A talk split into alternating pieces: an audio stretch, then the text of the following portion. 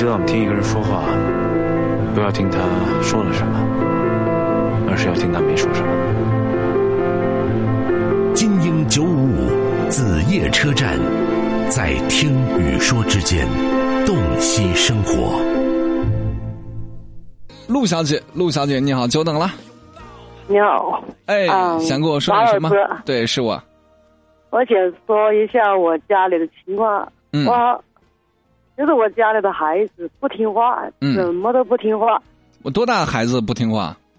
有十三四岁了，十三四岁，男孩女孩啊？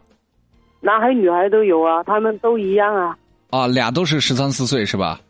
不是四个，啊什么？四个？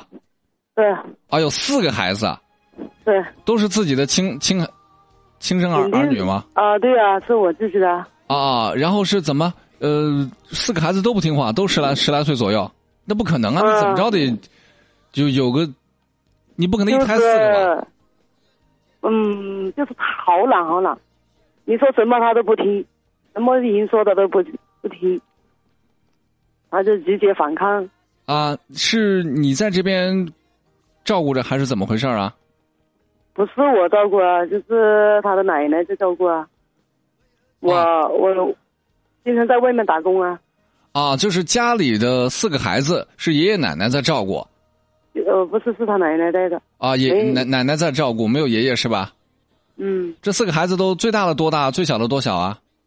最大的十三岁，小的十岁。最大的十三岁，小的十岁。嗯，那你这个也不是优生优育啊！你头胎和二胎之间怎么着得隔两年左右？你这四没有个孩子才相差，没有个。对啊，你这也太是为了生 儿子吗？为了他们四个，我都不知道怎么办了。我说这四个孩子是三女一男吗？没有，两个男的，两个女的。那你怎么这么生啊？这对自己也不负责任啊！那行吧，这孩子都这么大了，咱我也不知道怎么办成怎么了。啊，行，孩子都这么大了，我们也就不不纠结这个了啊。现在是你跟你老公都在外面上班，然后奶奶在家带四个孩子啊。嗯，那这孩子不听话，那只能说常态呀、你这这隔代教育，爷爷奶奶宠孩子呀，那就肯定不听啊。不是，他奶奶说的根本不听。那是不听啊，听那一奶奶带孩子那就是比较宠啊，那那能怎么办呢？那是不听啊，你说的没错呀。我都不知道怎么办。我说的连我说的都不听了。不是以孩子，前以前不出来打工不是这样的，他们都你看啊。你像孩子教育问题，你先理解一点，孩子教育问题呢，不是说你想怎样就怎样，孩子你给我蹲下，那蹲下，起来起来，你说训小狗呢，是不是？那不是那么回事儿，所以你指望孩子就是突然都听奶奶的话，这不现实。更何况隔代教育啊、不听奶奶的话，这个太正常不过了，没宠坏就算是给面子了，那不听话常有的事儿。你自己也说了，你在的时候还听听话，你一不走，你一走就不听话，那那怎么办？那解决方案只有一个，就是你回家管孩子呗。我回家管孩子，行不通了，行得通我就会在了，就是行不通嘛。哎呀，这就是我常说那句话：生活当中很多事儿啊，我们只能够聊一聊，寄希望于说一通电话解决问题都解决不了，因为你一句话你回不去，你觉得自己的生计更重要，孩子的教育无所谓，那那能怎么办呢？那不是无所谓，我是在在附近上班，但是我就是管不过来一样，好像就是不知道怎么回事，他们都变得很叛逆。孩子你说他们很叛逆吧，又很听话，就是很懒很懒。孩子到了叛逆期了，十来岁也到叛逆期了，你所谓的懒怎么理解嘛？你指望孩子还给你一天上学的时候还给你上班？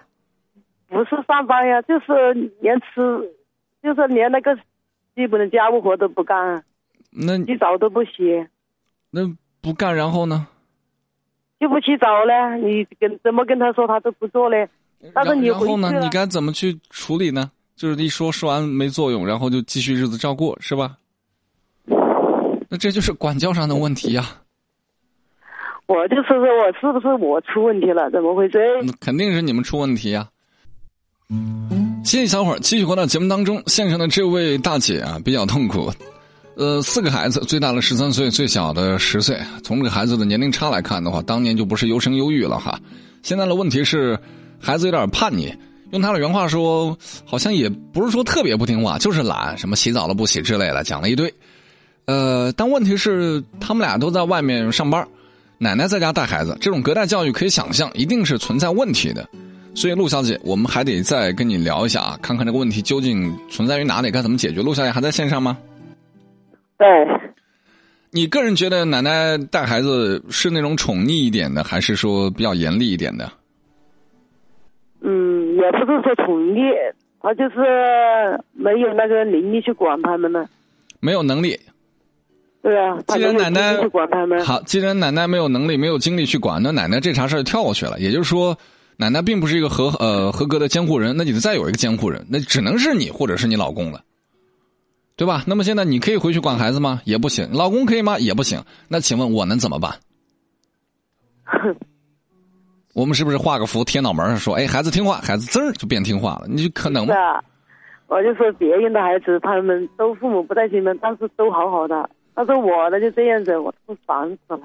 那怎么办呢？你们从一开始孩子根儿就栽歪了呀，对吧？那能怎么办呢？再说了，你怎么知道别人家的孩子在家待着就就就 OK 呢？就没问题呢？别人家的家长要是吐槽起来，也觉得孩子不听话。留守儿童都有这样的类似的问题。没有啊，他们都说我，说我，说我的教育方法不对，说我是用思想教育，不是用棍棒教育的，说我太宠溺他们了。话你看，话也说回来，就算是错的，你现在你说打孩子去吗？十来岁了，打得动啊？没有啊，我就是不赞成那个棍棒教育，他们对啊，我也不是，我也没有觉得棍棒教育是对的呀。所以你这番言论本身是没有意义的。他们都说我我的方法是错的，但是我从来不主张那个哎，但是他们说说不过。他们都觉得是错的，那你就谁说谁过来管嘛？我们家孩子怎么管，还得外人去干涉呀？他们都说什么什么什么，这种话本身就毫无营养价值。他们说什么就什么呀？那他们说的那么好，他们家的孩子都清华北大呀。他们他们家孩子都也是他们的科学家呀他们他们就是全部家人，反正孩子有什么那个，就是总是推在我身上，说我这也没这也没做好，那也没做好。但是我又过了，又又要照顾家，又要照顾那里。首先有一点啊，你肯定是有做了不到的地方，否则别人也不会一天找你的麻烦啊，肯定有做了不到的地方。第二，你现在明明知道奶奶这边管教是监护失职的，你也不介入，你老公也不介入，那请问那孩子能怎么办呢？你告诉我有什么方法？没有任何人管，你还希望孩子听话，你说怎么办？你告诉我，我也不知道，我就是说我是不是哪里错了嘞？你现在错了都不重要，问题是你有没有精力去管孩子。错了我们可以改，但是现在跟你聊天的感觉就是，你明确知道奶奶没精力管不了孩子，你也不回家管，那你觉得孩子怎么办？自个儿长好啊，一棵歪脖子树突然有一天长直了呀。但是他们都说，就是我他他们的爸爸说他们说我那个女儿说他们是，反正就是说无可救药了。但是我他就是懒，其他的什么都好。就是我那个儿那我的孩子都说说我说他自己的孩子嘛，无药可救了，嗯，随便他了，不管他了，就是说这个。你们做家长的吧，话说成这样了，我真觉得挺悲哀的。自己不会管就行了，还给孩子下一所谓的判个死刑啊！这孩子没救了，无可救药了。但是我不我不赞成啊，就是为他为这个事经常跟他吵架。你不赞成没问题，问题是要解决。大姐，你现在一说就是他们说，他们说，他们说，我不要听他们说，我要的是你的解决方案是什么？能不能回家管孩子？能还是不能？告诉我准确答案。如果行，咱们就说管孩子怎么弄；如果不行，咱们这个电话就没办法聊下去了。就是没有任何人出面管孩子，你还希望孩子听话，这怎么可能嘛？小说也不敢这么写呀，电视剧也不敢这么演啊，你明白吗？我知道问题出在这里了。你不回去那怎么办呢？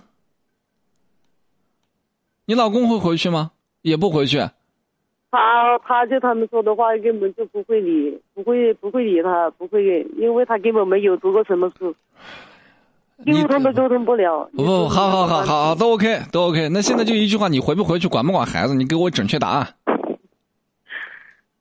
不管是吧？是回不了了，肯定是回不了了。啊，回不了，那我们还聊什么？我们只能说孩子自求多福吧，爸妈都没办法管，那只能说尽就是力所能及的多打打电话，多带孩子出来看看这个世界，让孩子自己形成一个正确的价值观。我们只能够寄希望于这些了。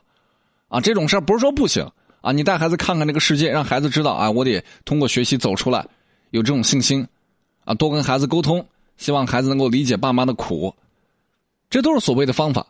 但我个人觉得吧，这种方法只能是聊胜于无，实质性的意义解决不了任何。父母不在身边，希望一个十来岁的孩子在面对这么多诱惑的环境下，能够把心思放到学习上听话，那太难了。你自己琢磨啊！啊，我这个话说的很难听，甚至给你判了死刑，就孩子好像没戏了啊！就是你们不管孩子没戏，挺难听的。我跟他讲了，有办法。多跟孩子沟通，带孩子出来看看这个世界，让他们意识到想出来应该去靠自己的努力去拼搏，树立正确的三观，对吧？这话说的多漂亮！哇，这个主持人好尽职尽责。但其实每一个成年人或者过来人心里都清楚，这番话也只是个场面话，就是不痛不痒，做了实话腰不疼。实际上，跟孩子在面对这么纷杂的环境里头，在人人有手机可以通过外界捕捉到各种各样的一些诱惑信息的时候，他真的很难把心思放在学习上，尤其是没有监护人看管。你寄希望于孩子去改变，有没有可能？有，这就跟这下雨天被雷劈了一样，总有人会被劈到。但你觉得这概率多高呢？所以孩子教育问题一定是家长的责任。你一句话我回不去，那你能怎么办？